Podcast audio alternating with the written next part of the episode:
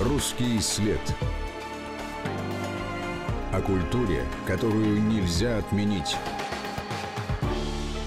Здравствуйте, это Валерия Лабузная и программа «Русский след», в которой мы говорим о тех достижениях нашей отечественной культуры, которыми пользуются во всем мире – и сегодня в центре внимания система Станиславского и ее, без преувеличения, глобальное влияние. Что сделал режиссер и актер Константин Станиславский, чтобы заслужить славу великого реформатора театра?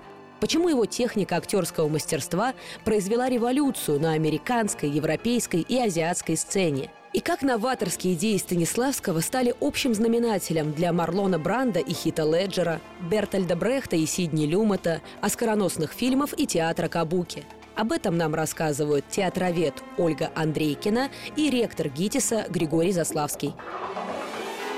«Русский след» Начать, конечно, хочется с такой знаменитой зарисовки, без которой, наверное, не обходится ни один разговор о Станиславском. 1897 год, 22 июня, Москва, ресторан «Славянский базар». Первая встреча Константина Станиславского и Немировича Данченко. Беседа длиной 18 часов. Кем были собеседники на тот момент, о чем они говорили и что из сказанного тогда изменило историю мирового театра? Думаю, что они отчасти, может быть, и собирались изменить историю мирового театра, театра, но ставили себе совершенно конкретные задачи, касающиеся их дела. Надо понимать, что Станиславский и Немирович Данченко были людьми дела прежде всего. Особенно Константин Сергеевич Станиславский, который помимо того, что был великим а, артистом, великим режиссером и великим реформатором актерского мастерства, он еще был и э, хозяином завода, производства. Поэтому было очень важно понять, как будет устроено дело. Ему вообще очень нравилось слово «дело».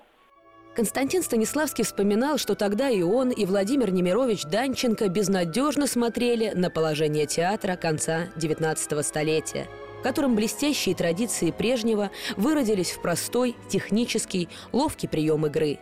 Подлинных талантов было мало, а театральное дело в те времена находилось с одной стороны в руках буфетчиков, а с другой в руках бюрократов – можно ли было рассчитывать при таких условиях на процветание искусства? Задавался вопросом Станиславский. Мирош Данченко на тот момент один из самых известных драматургов. У него был свой театр, общество литературы и искусства. Константин Сергеевич на тот момент возглавлял общество свое. Конечно, тоже имел свою публику, и своих поклонников. И желание создать новый, э, небывалый театр терзало их обоих. Поэтому эта встреча была на самом деле неизбежна. Константин Станиславский так описывал эту знаменательную встречу. Мировая конференция народов не обсуждает своих важных государственных вопросов с такой точностью, с какой мы обсуждали тогда основы будущего дела, вопросы чистого искусства, наши художественные идеалы, сценическую этику, технику, организационные планы. Вот вам актер А, экзаменовали мы друг друга. Считаете вы его талантливым? В высокой степени – Возьмете вы его к себе в труппу? Нет. Почему? Он приспособил себя к карьере, свой талант к требованиям публики, свой характер к капризам антрепренера и всего себя к театральной дешевке. Тот, кто отравлен таким ядом, не может исцелиться. А что вы скажете про актрису Б? Хорошая актриса, но не для нашего дела. Почему? Она не любит искусство, а только себя в искусстве. А актер Г на этого советую обратить ваше внимание. Почему? У него есть идеалы, за которые он борется. Он не мирится с существующим. Это человек идей протоколе конкретно было написано «Литературная вето принадлежит Немировичу, художественная Станиславскому». Достаточно, на самом деле, утопическая система, да, но, тем не менее, она выдержала проверку временем. Второй пункт очень важный – это вопросы общей этики. Они сразу говорились о том, что прежде чем требовать от артиста тех законов приличия, обязательных для всех культурных людей, необходимо поставить их в человеческие условия. Третьим пунктом невыполнимым совершенно было то, что создается народный театр – но столкнулись с тем, что народные театры были очень сильно ограничены цензурой. Поначалу вот Леонид Андреев писал, что родился крохотный театрик, который был оригинален и свеж. И одни его горячо, естественно, хвалили, другие ругали. И в 1901 году вот этот художественно общедоступный театр получил, наконец, название Московский художественный театр. Московский художественный театр принято называть режиссерским. Mm-hmm. Что это значит и в чем, собственно, новация? Да? Фигура режиссера сегодня кажется абсолютно, ну, само собой разумеющейся. Режиссер был, существовал, но в роль режиссера входила скорее такой развести. То есть артисты должны были выходить, кто-то должен выходить с левой двери, да, а кто-то из правой, чтобы они просто не сталкивались. А артисты репетировали сами по себе, кто-то играл в пол ноги, кто-то не в пол ноги. Вот, кстати, остатки этой традиции забавные мы можем видеть в романе Сомерсета Моэма «Театр». Вот Джулия Ламберт, она репетировала вроде, да, но сыграла все равно по-своему. И обратите внимание, что оскорбился в этом случае не режиссер, а драматург. Из романа Сомерсета Моэма «Театр». По иронии судьбы, главная сцена пьесы, в которой она тогда играла, сцена, в которой вся пьеса была обязана своим успехом, изображала расставание любовников. И сейчас Джулия вложила в нее всю муку души. Не у ее героини разбивалось сердце. Оно разбивалось на глазах у зрителей у самой Джулии. Она была в отчаянии от своей потери, и та любовь, которую она изливала на партнера, была страстная, всепоглощающая любовь, которую она по-прежнему испытывала к Тому. Перспектива пустой жизни, перед которой стояла главная героиня пьесы, это перспектива ее собственной жизни. Джулии казалось, что никогда еще она не играла так великолепно, хоть это ее утешало. Господи, ради того, чтобы так играть, стоит и помучиться – но однажды вечером, когда Джулия вернулась после конца спектакля, вымотанная столь бурным проявлением чувств, но торжествующая, она неожиданно обнаружила у себя Майкла. «Привет, ты был в зале?» «Да». «Что с тобой, Джулия?» «Со мной?» «Да, почему ты так отвратительно играешь?» «Что?» «Ты играешь чертовски плохо». Такой бездарной игры я не видел за всю свою жизнь.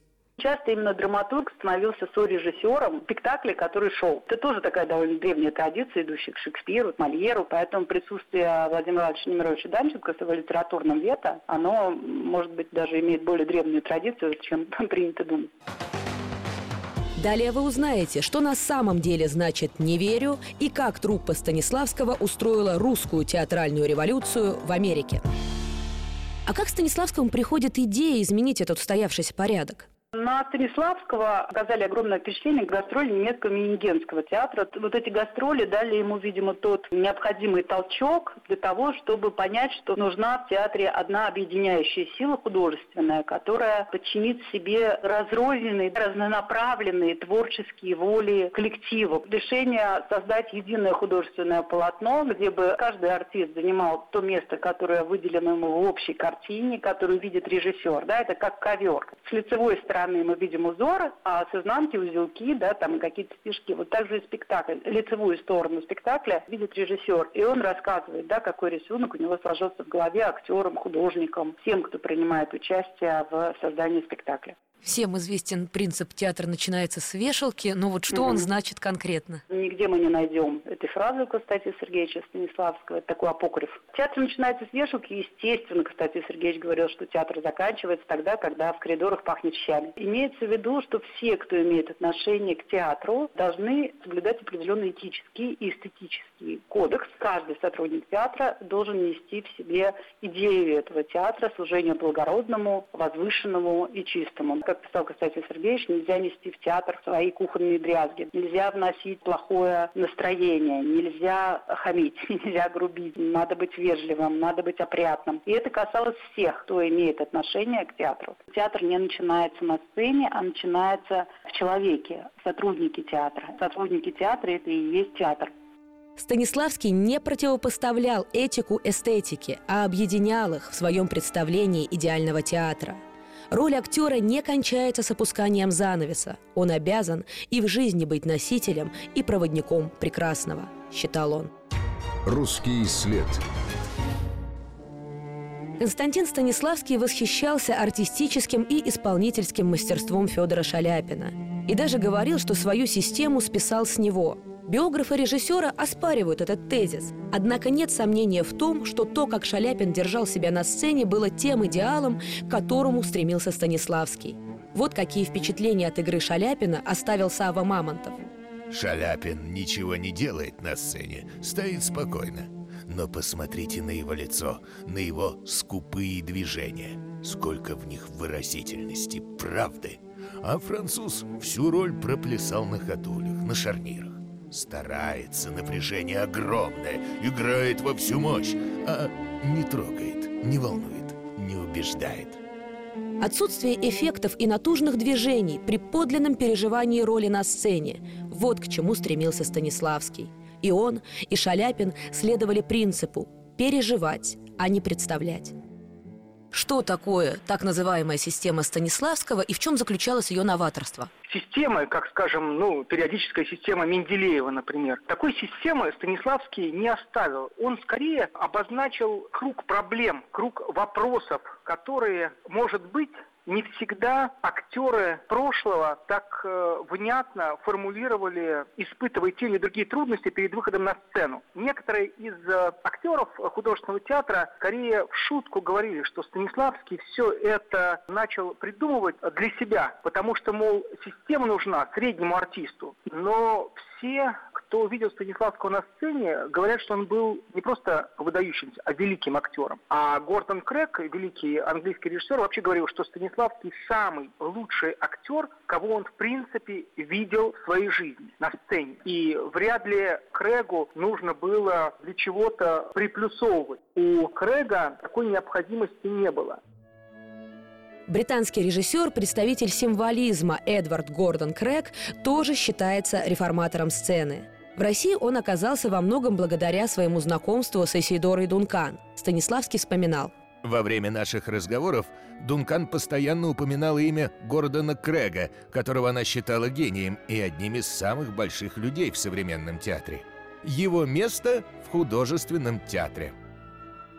Несмотря на то, что сотрудничество Крэга со Станиславским вылилось только в одну постановку – «Гамлета», которой оба остались неудовлетворены, они отдавали друг другу должное именно как великим мастерам своего дела. И все-таки, пусть и превратно, но мы же понимаем, что есть некие принципы актерского мастерства, техники, которые принято ассоциировать со Станиславским. Считается, что принципов системы Станиславского семь. Принцип жизненной правды, принцип сверхзадачи, принцип активности действия, не изображать, а действовать в образах и страстях, принцип органичности и естественности и принцип перевоплощения, то есть конечный результат творческого процесса. Знаменитое искусство переживания, правдивость, это как понимать? Что такое правдивость на сцене? Да? Ни актер, ни режиссер не может изобразить лучше, чем то, как это существует в природе. Поэтому природа главный художник, она же и главный инструмент. Николай Гончаков, он замечательно вспоминает, как Константин Сергеевич ставил сцену ранения Турбина, как его вносят в комнату, и что происходит. Они его показывали отрывок, студенты, они вошли с каменными лицами, неся раненого Турбина, торжественно вложили его на диван, и, значит, стали вокруг таким траурным караулом. И, значит, в отчаянии кидалась Елена на брата. И у Елены очень странные слова, когда она говорит, вот видите, видите, я была права. Я была права, я чувствовала, я говорила, что так будет. И в ней странное торжество, как будто она радуется тому, что она оказалась права. Посыпались на этом отрывке, потому что совершенно было очевидно, что артисты считали, что это лишний какой-то неправильный текст, надо его убрать. И вдруг Константин Сергеевич говорит, подождите, вы сейчас вы вот представьте, что вы в комнату входите, где ничего не знают о том, что произошло. Вот представьте, вы просто вносите человека, он в крови, он пачкается, кровь льется на пол. Вы не знаете, куда его положить. Вы вошли с улицы, у вас грязная обувь. Понятно, почему Елена говорит с этим яростным торжеством, потому что от нее скрывали, да, а она была права. И дальше все засуетилось, начали бегать, толкаться, сталкиваться, и все сразу зажило, да, как только человек сходит с катурн и действительно начинает жить тем, что происходит, начинается жизнь на сцене. И я, как зритель, да, в состоянии подключиться к тому, что происходит, потому что я этим людям верю. Это и есть то, что потом будет методом физических действий. Видите, тут одно перетекает в другое. То есть это обратная история. Не артисты переживают, а я переживаю, зритель в зале. Именно к этому принципу актерского мастерства относится ставшая легендарной фраза Константина Станиславского «не верю». «Не верю» произносится не с позиции постановщика, знатока, эксперта – это восприятие обычного зрителя. Зритель должен проникнуться театральным действием и сам пережить разыгрывающуюся на сцене драму.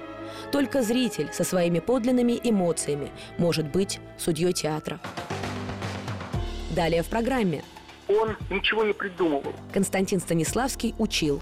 Жить значит действовать. Действительно их встречали как богов. Они заставляют ими восхищаться и одновременно учат наших актеров. Работал разносчиком пиццы и разнорабочим, и всячески себя изводил, и чуть бедный с ума не сошел. Хотя был уверен в том, что действует по системе Станиславского. Сегодня, спустя там 70 лет, считается эталонным. Вот что такое школа Станиславского.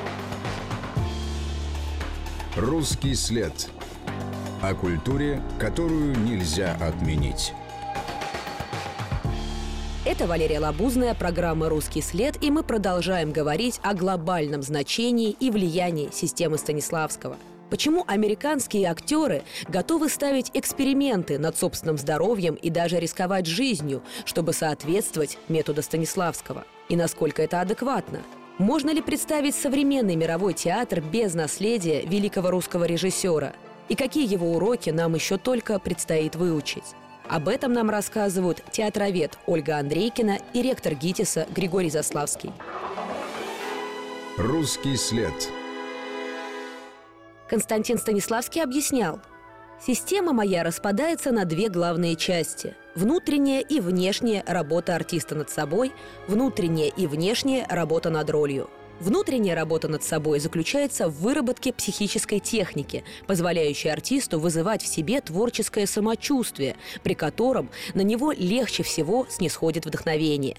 Внешняя работа над собой заключается в приготовлении телесного аппарата к воплощению роли. Работа над ролью заключается в изучении духовной сущности драматического произведения, того зерна, из которого оно создалось и которое определяет его смысл. Вот обратите внимание, нет книги «Система» Станиславского, есть книга «Работа актера над собой» и «Работа актера над ролью». Работа, она никогда не кончается, она всегда длится. И вот это нежелание закреплять, наверное, и умерщвлять, ему очень не хотелось закреплять никакие названия да, за тем, что он создал.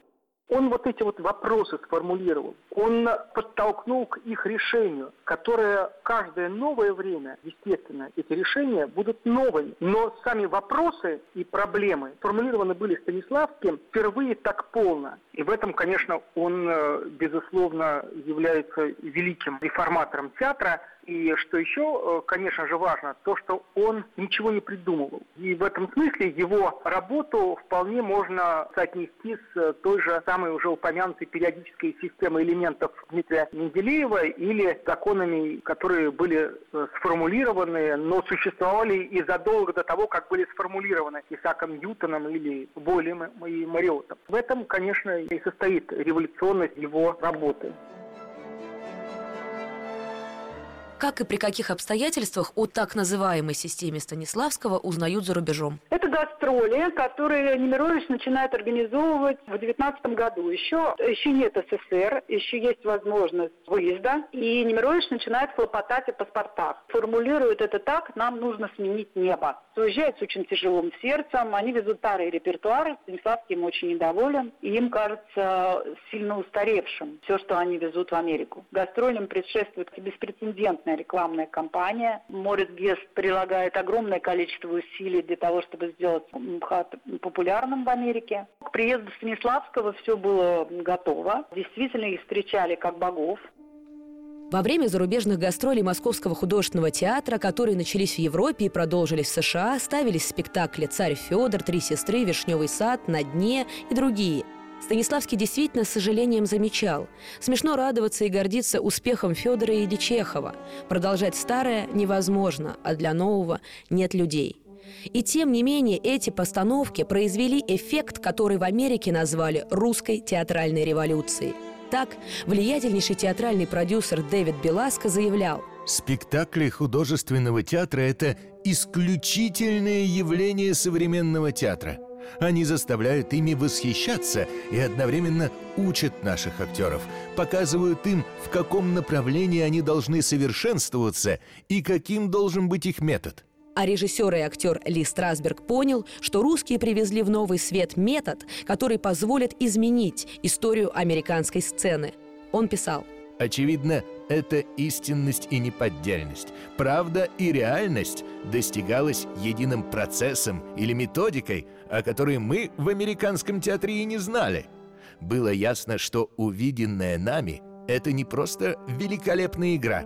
на воплощение подходов к мастерству актера, которые могли разрешить волнующие меня проблемы – Конечно, были критики в прямом смысле потрясены, и в рецензиях это есть. Они были потрясены глубиной актерской игры. Они были потрясены тем, что они верили в то, что эти люди не артисты, а реально живые люди, которых написал драматург. Для них это был шок. Для них было потрясением, что артист не выходит из роли, никак не заигрывает с публикой, никак к ней не взаимодействует, а живет своей полноценной, глубокой жизнью там на сцене. И до такой степени степени, что ты забываешь, что ты в театре, и начинаешь верить, что это настоящее. То, что происходит, это настоящее, это действительно жизнь. И это их потрясло, и, естественно, они немедленно захотели сделать так же. Научите нас как? Как вы это делаете, расскажите немедленно. И они делятся этим знанием? Как раз вот Болеславскому предложили прочитать несколько лекций по системе Станиславского. Он их читает с разрешения Константина Сергеевича большим успехом. К нему присоединяется Мария Успенская. И вот эта серия лекций по системе Станиславского имеет огромный успех. Константин Сергеевич заказывает книгу, которая называется «Моя жизнь в искусстве».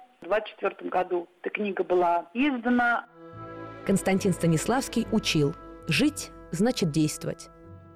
Итак, Станиславский уезжает, возвращается на родину, а ученики остаются? Вячеслав Болеславский в 20-х годах уехал в Нью-Йорк, читал лекции, рассказывая о методике Станиславский. Кстати, благодаря этим лекциям он получил, как бы мы сейчас сказали, грант и организовал американскую театральную лабораторию. Там именно в этой лаборатории Успенская стала учить системе Станиславского психологическому включению, слаженной игре и всем тем пунктам Константина Сергеевича, которые усвоили Болеславский и Успенская, пока были учениками Константина Сергеевича Станиславского. То есть надо понимать, понимать, что тема Станиславская – это как история про слона, которого ощупывают слепые мудрецы. И вот эти артисты замечательные, они вот хобот нащупали в тот момент системы, да, и вот этот хобот и преподавали. А дальнейшая часть слона, она уехала в Россию, и они связь с этим слоном в виде системы Станиславского, конечно, утратили.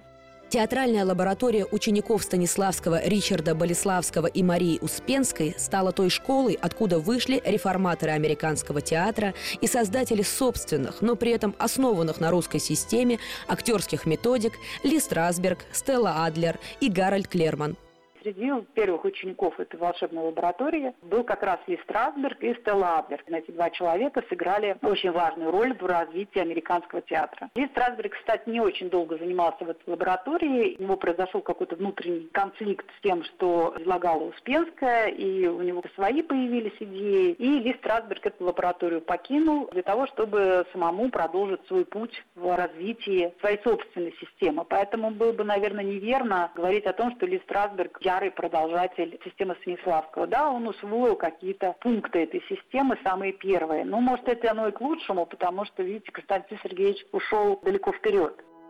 В Америке Ли Страсберга считают отцом метода.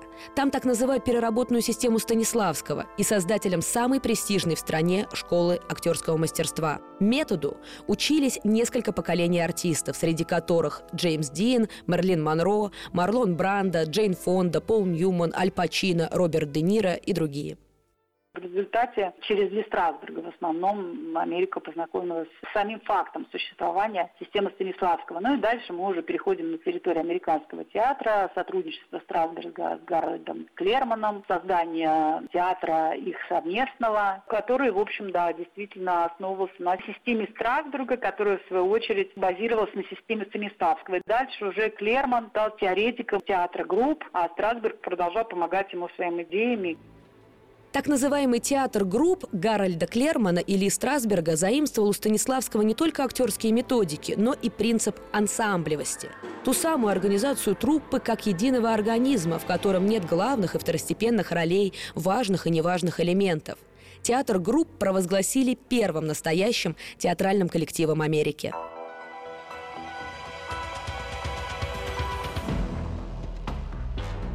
Русский след о культуре, которую нельзя отменить. Напоминаем, что мы говорим о мировом значении системы Станиславского и о том, как из-за нее Роберт Де Ниро работал таксистом, Том Круз – разносчиком пиццы, а Эдриан Броуди чуть не сошел с ума. Стелла Адлер тоже имеет большое значение для американского театра. Она была дочь Якова Адлера, выдающегося еврейского актера. В 1934 году она немножко работала со Станиславским в Париже и уже вернувшись, объявила, что Страсберг неправильно интерпретирует систему Станиславского, потому что к тому времени Константин Сергеевич в России дошел до того, что считал главным двигателем сценического действия воображение. И вот такими кусками до Америки доходило развитие системы. Адлер пошагнула позиции Страсберга как главного педагога и сама стала главным педагогом в 1949 году, создав свою собственную студию. Американская актриса Стелла Адлер действительно стала одним из самых известных преподавателей актерского мастерства. Изначально ее и правда смущала американская трактовка системы Станиславского. Она говорила, Опираясь на эмоции, которые я испытывала, например, когда умерла моя мать, можно было бы создать роль больного или шизофреника. Но если это актерство, я не хочу в этом участвовать. Но ее личное общение с Константином Станиславским изменило мнение. Мастер объяснил, что дело не в эмоциональной памяти, которую эксплуатировали ученики Страсберга, а в тех эмоциях, которые актер испытывает во время конкретной сцены, в тех самых предлагаемых обстоятельствах. И дальше уже педагогические эксперименты, пытающиеся объединить методы Страсберга и Адлера, они, естественно, друг друга не опровергают, а продолжают, начинают множиться в Америке, и сценическое искусство как раз берет на вооружение отдельные аспекты метода Станиславского. Если перенесемся в Европу, часто говорится о том, что театр Брехта, с одной стороны, оппонирует системе Станиславского, ее психологизму и переживаниям, но с другой стороны, приемы какие-то Брехт использует. Вот где здесь взаимосвязь? И Брехт, и Станиславский обращаются к природе человека. Брехт раздражала подделка, как и Станиславского. Кривляние актерское, когда человек делает вид, что он на сцене, что он прям, прям умер, да, мы знаем прекрасно, что он не умер, вот занавес закрылся, вот он встал и вышел на поклон. Следовательно, получается какой-то обман. И тот, и другой пытается работать с э, человеком, да, то есть если Станиславский пытался заставить артиста забыть об актере, то Брехт э, пытается избавить актера от вранья и напомнить о существовании актера, да, основателем которого является драматург. То есть это такой бунт и против режиссерского какого-то диктата, возвращение драматурга в эту историю. Один из величайших немецких драматургов, создатель эпического театра Бертольд Брехт, оттолкнувшись от идей Станиславского, произвел революцию в театральном мире Европы. Другой великий театральный деятель, польский режиссер Йожи Гротовский, вывел из системы свою концепцию тотального актера, чья задача – превратить спектакль, ни много ни мало, в священнодействие – Расскажу вам историю. Я приехал в Амстердам на очередной фестиваль Нидерландского театра и оказался в зале на представлении Юб Эдмерл играет Феда. Юб Эдмерл – это выдающийся нидерландский актер, к сожалению, уже ушедший из жизни. Он играл, э, актер играл актрису, которая приходит после спектакля в свой гостиничный номер и заново прослушивает аудиозапись своего выступления. И спектакль, который длился всего там час двадцать, час тридцать, произвел на меня сильнейшее впечатление. Я зашел за кулисы в гримерку к этому артисту, чтобы выразить свое восхищение. Познакомились мы, и он говорит, а ведь я ученик Петра Шарова. Все в одно мгновение стало на свои места. Петр Шаров был довольно средним а, артистом Московского художественного театра, который, когда так называемая Качаловская группа осталась за границей, частью впоследствии счастливо вернулась в Советский Союз, а часть артистов осталась в Европе. И Шаров как раз был одним из тех, кто остался стал в Европе. И стал одним из самых выдающихся европейских режиссеров, настолько почитаемым, что нидерландская королева, когда тот умер в Риме, поставила на э, собственные деньги памятник на его могиле. Это «Три сестры» по спектаклю, который сегодня, спустя там 70 лет, считается эталонным в Нидерландах. Вот что такое школа Станиславского. В Голландии Шарова называли «Нидерландский Станиславский». В своей режиссуре он следовал усвоенному в Московском художественном театре принципу «правды в искусстве» и вслед за учителем создал школу по модели «Театр-семья».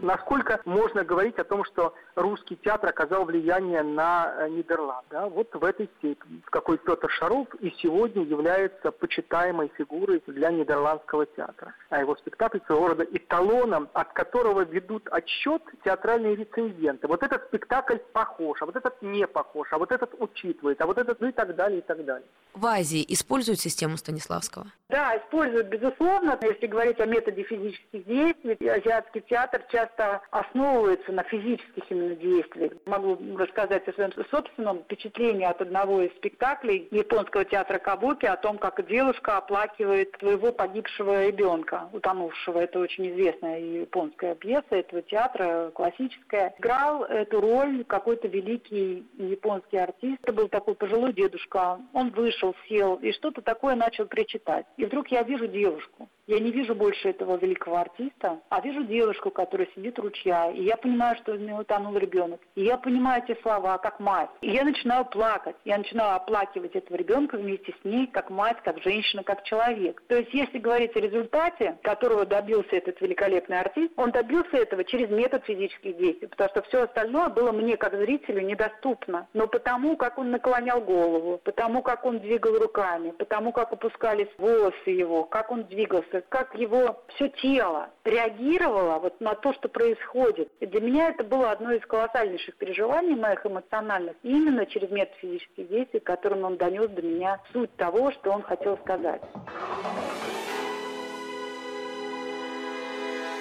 Много уже говорили об Америке, о том, что там своей жизнью стали жить какие-то отдельные элементы системы Станиславского. Но все-таки Америка у нас в первую очередь ассоциируется не с театром, а с кино. Америка – это Голливуд.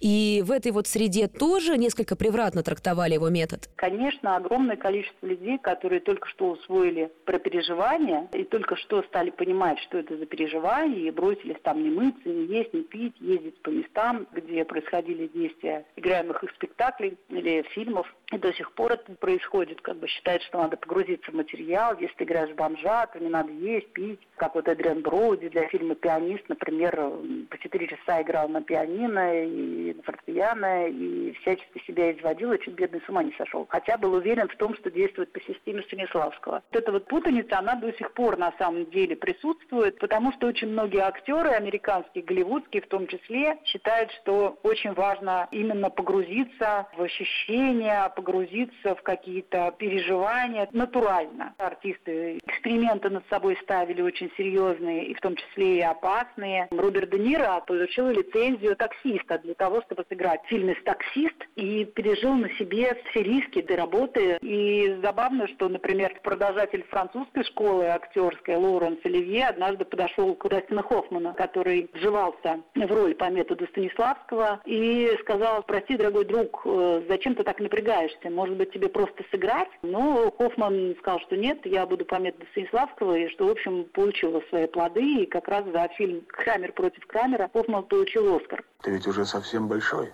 и должен знать, если кто-то извинился перед тобой, не нужно держать на него зла, все время изводить и дуться. Я ведь извинился перед тобой, верно?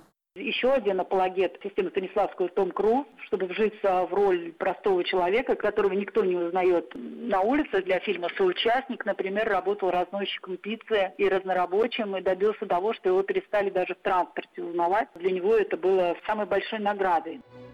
Известно, что некоторые знаменитые режиссеры проводили кастинги, исходя из соответствия актеров принципам системы Станиславского.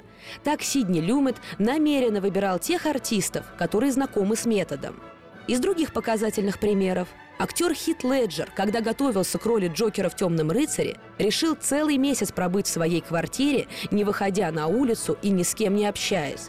При этом он вел дневник маньяка – Кристиан Бейл, который довел себя до истощения во время подготовки к фильму «Машинист». Или Дэниел Дэй Льюис, который для роли парализованного художника провел несколько недель в инвалидном кресле.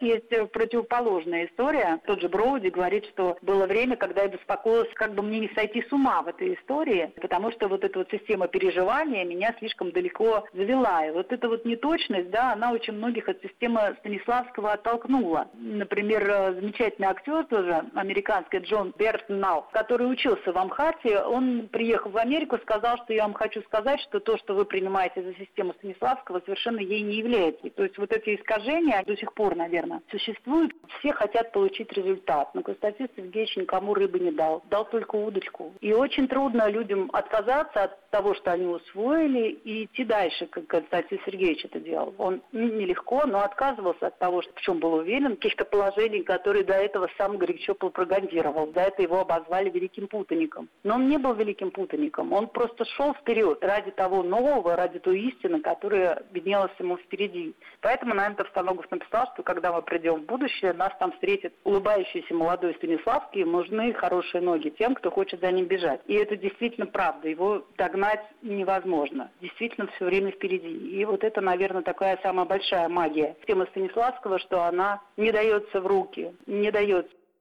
Русский след.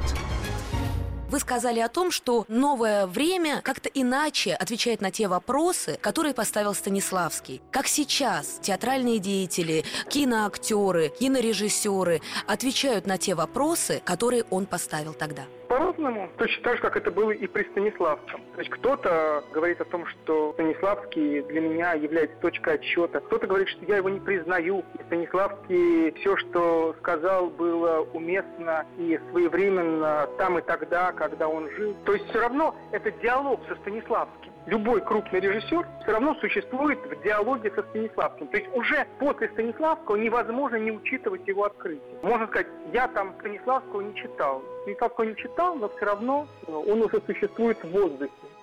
Конечно, невозможно расплести эти корни. Они все сплетены. Театр – это мир, это зеркало мира. И корни деревьев сплетаются вне границ и вне границ культур. Потому что театр весь везде. Даже, я думаю, еще, может быть, не открытых африканских племенах, которые где-то живут, может быть, еще на земле, в затерянных мирах. Наверняка у них есть свой театр в пещере. Это одна из потребностей человека, как любить своих детей. Театр, я думаю, что это один из инстинктов. Потому что если есть зритель и тот, кто рассказывает, немедленно немедленно возникает театр. Это невозможно контролировать как воздух.